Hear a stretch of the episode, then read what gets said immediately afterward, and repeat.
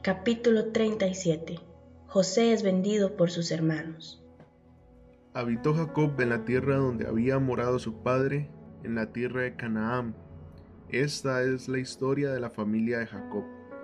José, siendo de edad de 17 años, apacentaba las ovejas con sus hermanos, y el joven estaba con los hijos de Bilá y con los hijos de Silpa, mujeres de su padre, e informaba a José a su padre la mala fama de ellos.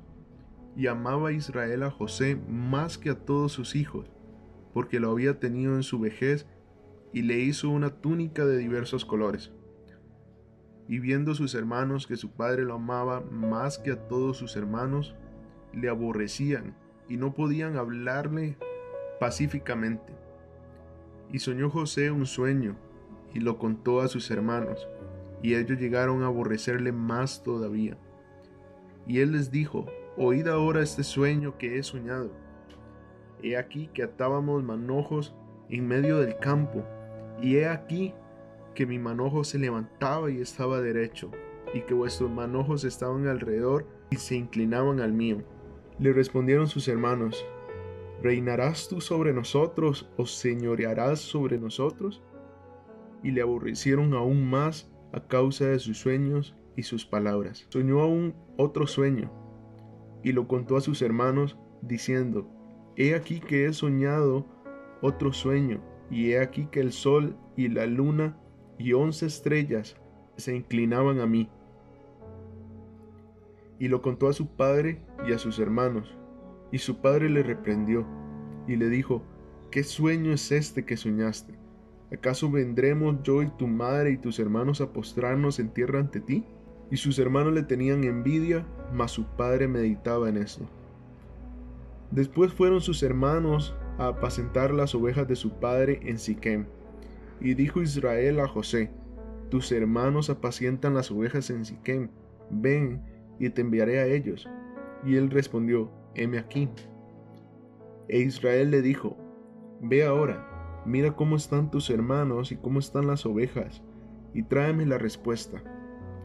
Y lo envió del valle de Hebrón y llegó a Siquem.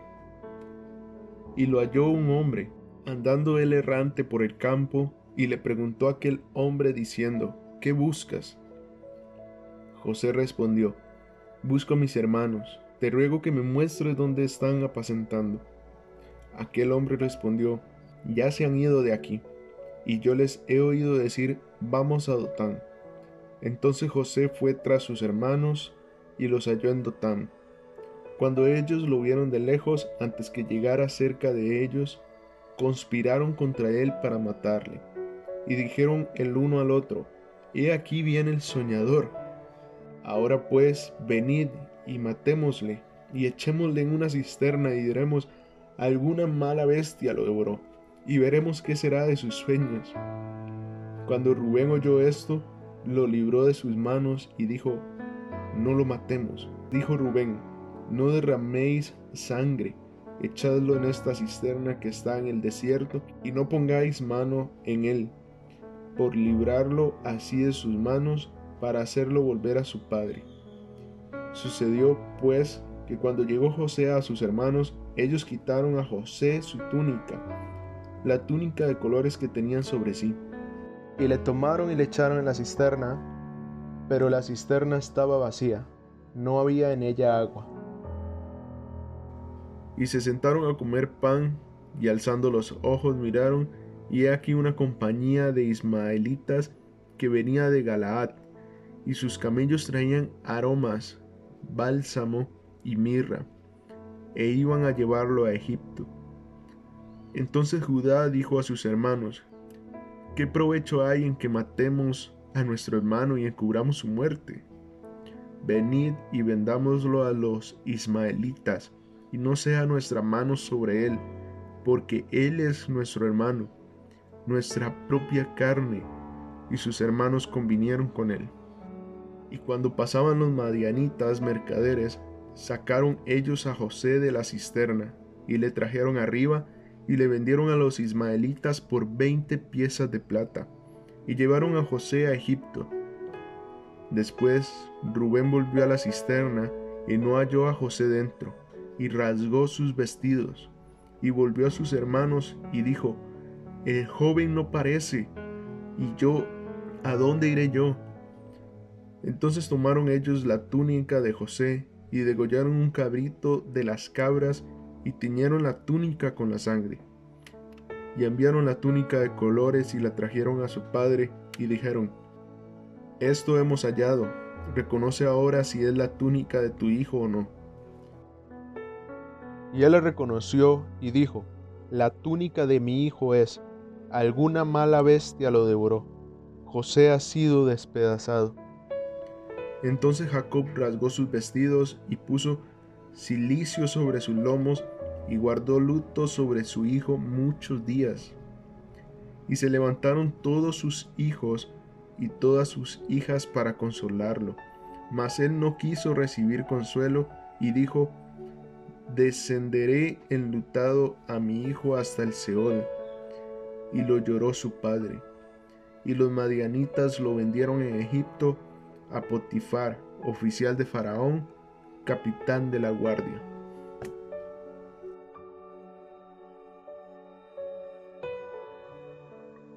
Capítulo 38 Judá y Tamar Aconteció en aquel tiempo que Judá se apartó de sus hermanos y se fue a un varón adulamita que se llamaba Ira, y vio allí Judá, la hija de un hombre cananeo, el cual se llamaba Sua, y la tomó y se llegó a ella.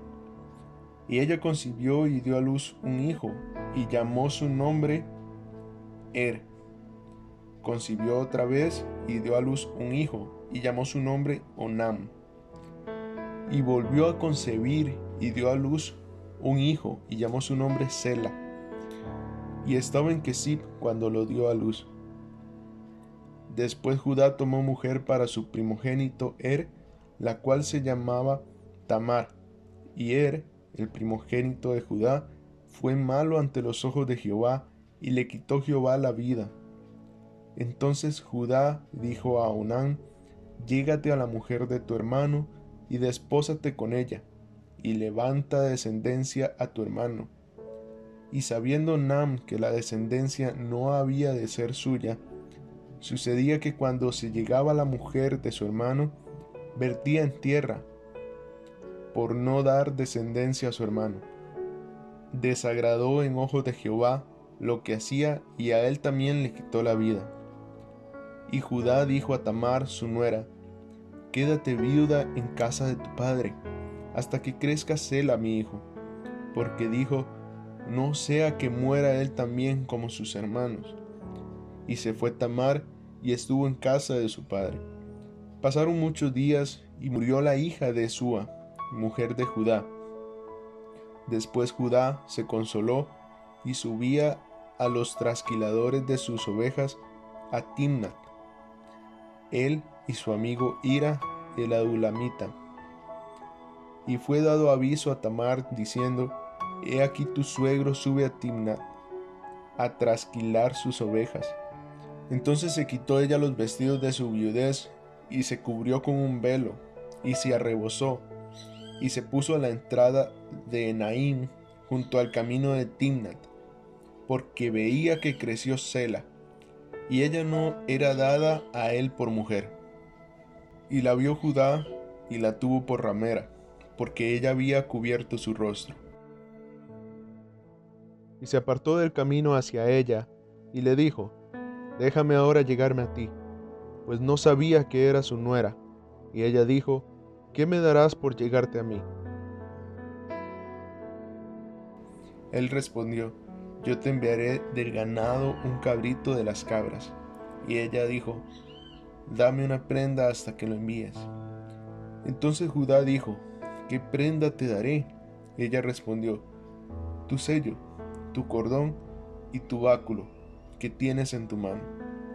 Y él se los dio, y se llegó a ella, y ella concibió de él. Luego se levantó y se fue, y se quitó el velo de sobre sí, y se vistió las ropas de su viudez. Y Judá envió el cabrito de las cabras por medio de su amigo el adulamita, para que éste recibiese la prenda de la mujer, pero no la halló. y preguntó a los hombres de aquel lugar, diciendo, ¿Dónde está la ramera de Naín junto al camino? Y ellos le dijeron, No ha estado aquí ramera alguna. Entonces él se volvió a Judá y dijo, No la he hallado. Y también los hombres del lugar dijeron, Aquí no ha estado ramera. Y Judá dijo, Tómeselo para sí, para que no seamos menospreciados. He aquí yo he enviado este cabrito, y tú no la hallaste. Sucedió que al cabo de unos tres meses fue dado aviso a Judá, diciendo, Tamar tu nuera ha fornicado, y ciertamente está encinta a causa de las fornicaciones. Y Judá dijo, Sacadla y sea quemada. Pero ella cuando la sacaban, envió a decir a su suegro, del varón cuyas son estas cosas, estoy encinta. También dijo, mira ahora de quién son estas cosas, el sello, el cordón y el báculo. Entonces Judá los reconoció y dijo, más justa es ella que yo, por cuanto no he dado a Sela a mi hijo, y nunca más la conoció. Y aconteció que el tiempo de dar a luz, he aquí había gemelos en su seno. Sucedió cuando daba a luz que sacó la mano el uno, y la partera tomó y ató a su mano un hilo de grana, diciendo, Este salió primero. Pero volviendo él a meter la mano, he aquí salió su hermano. Y ella dijo, ¿qué brecha te has abierto? Y llamó su nombre Fares. Después salió su hermano, y que tenía en su mano el hilo de grana y llamó su nombre Sara.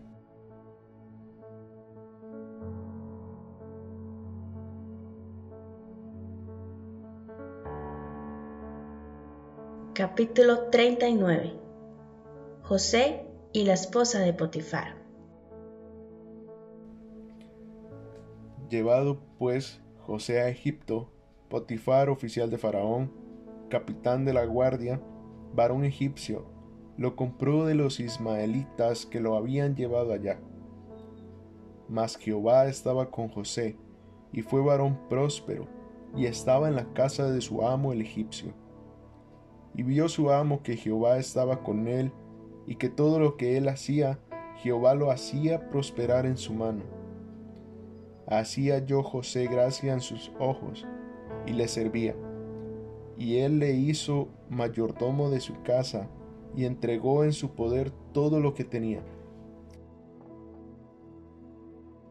Y aconteció que desde cuando le dio el encargo de su casa y de todo lo que tenía, Jehová bendijo la casa del egipcio a causa de José.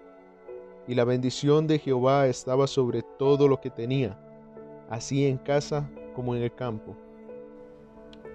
Y dejó todo lo que tenía en mano de José, y con él no se preocupaba de cosa alguna, sino del pan que comía. Y era José de hermoso semblante y bella presencia. Aconteció después de esto que la mujer de su amo puso sus ojos en José y dijo, duerme conmigo. Y él no quiso, y dijo a la mujer de su amo, He aquí que mi Señor no se preocupa conmigo de lo que hay en casa, y ha puesto en mi mano todo lo que tiene. No hay otro mayor que yo en esta casa, y ninguna cosa me ha reservado sino a ti, por cuanto tú eres su mujer. ¿Cómo pues haría yo este grande mal y pecaría contra Dios? Hablando ella a José cada día, y no escuchándola a él para acostarse al lado de ella, para estar con ella, aconteció que entró él un día en casa para hacer su oficio y no había nadie de los de casa allí. Y ella lo asió por su ropa, diciendo, duerme conmigo. Entonces él dejó su ropa en las manos de ella y huyó y salió. Cuando vio ella que le había dejado sus ropas en sus manos y había huido fuera, llamó a los de casa y les habló diciendo, Mirad, nos ha traído un hebreo para que hiciese burla de nosotros. Vino él a mí para dormir conmigo, y yo di grandes voces, y viendo que yo alzaba la voz y gritaba, dejó junto a mí sus ropas y huyó y salió. Y ella puso junto a sí la ropa de José hasta que vino su señor a su casa. Entonces le habló ella las mismas palabras diciendo, El siervo hebreo que nos trajiste vino a mí para deshonrarme. Y cuando yo alcé mi voz y grité, él dejó su ropa junto a mí y huyó afuera. Y sucedió que cuando oyó el amo de José las palabras que su mujer le hablaba, diciendo, Así me ha tratado tu siervo, se encendió su furor. Y tomó su amo a José y lo puso en la cárcel, donde estaban los presos del rey, y estuvo allí en la cárcel. Pero Jehová estaba con José y le extendió su misericordia, y le dio gracia en los ojos del jefe de la cárcel. Y el jefe de la cárcel entregó en mano de José el cuidado de todos los presos que había en aquella prisión. Todo lo que se hacía allí, él lo hacía.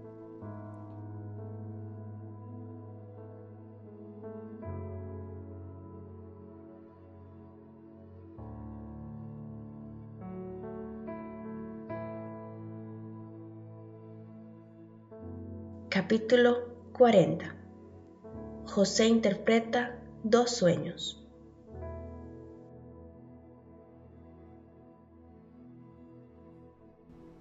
Aconteció después de estas cosas que el copero del rey de Egipto y el panadero delinquieron contra su señor el rey de Egipto. Y se enojó Faraón contra sus dos oficiales, contra el jefe de los coperos y contra el jefe de los panaderos y los puso en prisión en la casa del capitán de la guardia, en la cárcel donde José estaba preso. Y el capitán de la guardia encargó de ellos a José, y él les servía, y estuvieron días en la prisión. Y ambos, el copero y el panadero del rey de Egipto, que estaban arrestados en la prisión, tuvieron un sueño, cada uno su propio sueño en su misma noche cada uno con su propio significado. Vino a ellos José por la mañana y los miró y he aquí que estaban tristes. Y él preguntó a aquellos oficiales de Faraón que estaban con él en la prisión de la casa de su señor, diciendo,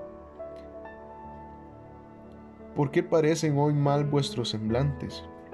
Y ellos le dijeron, Hemos tenido un sueño y no hay quien lo interprete.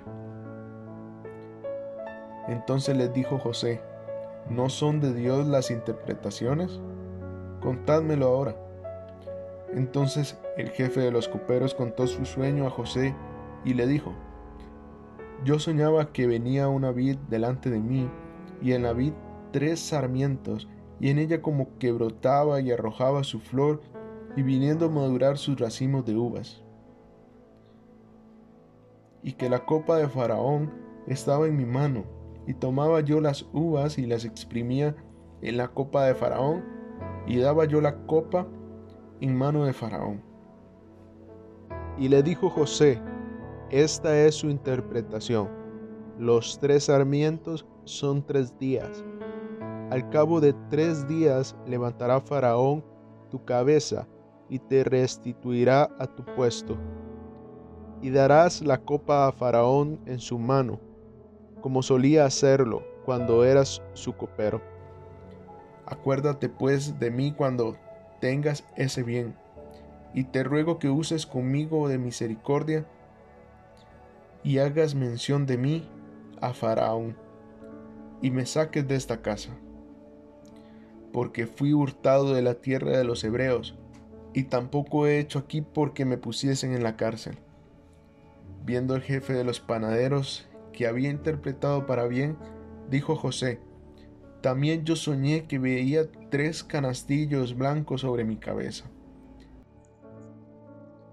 En el canastillo más alto había de toda clase de manjares de pastelería para Faraón, y las aves las comían del canastillo de sobre mi cabeza.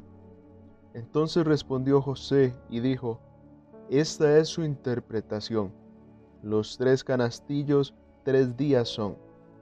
Al cabo de tres días quitará Faraón tu cabeza de sobre ti, y te hará colgar en la horca, y las aves comerán tu carne de sobre ti. Al tercer día, que era el día del cumpleaños de Faraón, el rey hizo banquete a todos sus sirvientes, y alzó la cabeza del jefe de los coperos, y la cabeza del jefe de los panaderos, entre sus servidores, e hizo volver a su oficio al jefe de los coperos, y dio éste la copa en mano de Faraón, mas hizo ahorcar al jefe de los panaderos como lo había interpretado José. Y el jefe de los coperos no se acordó de José, sino que le olvidó.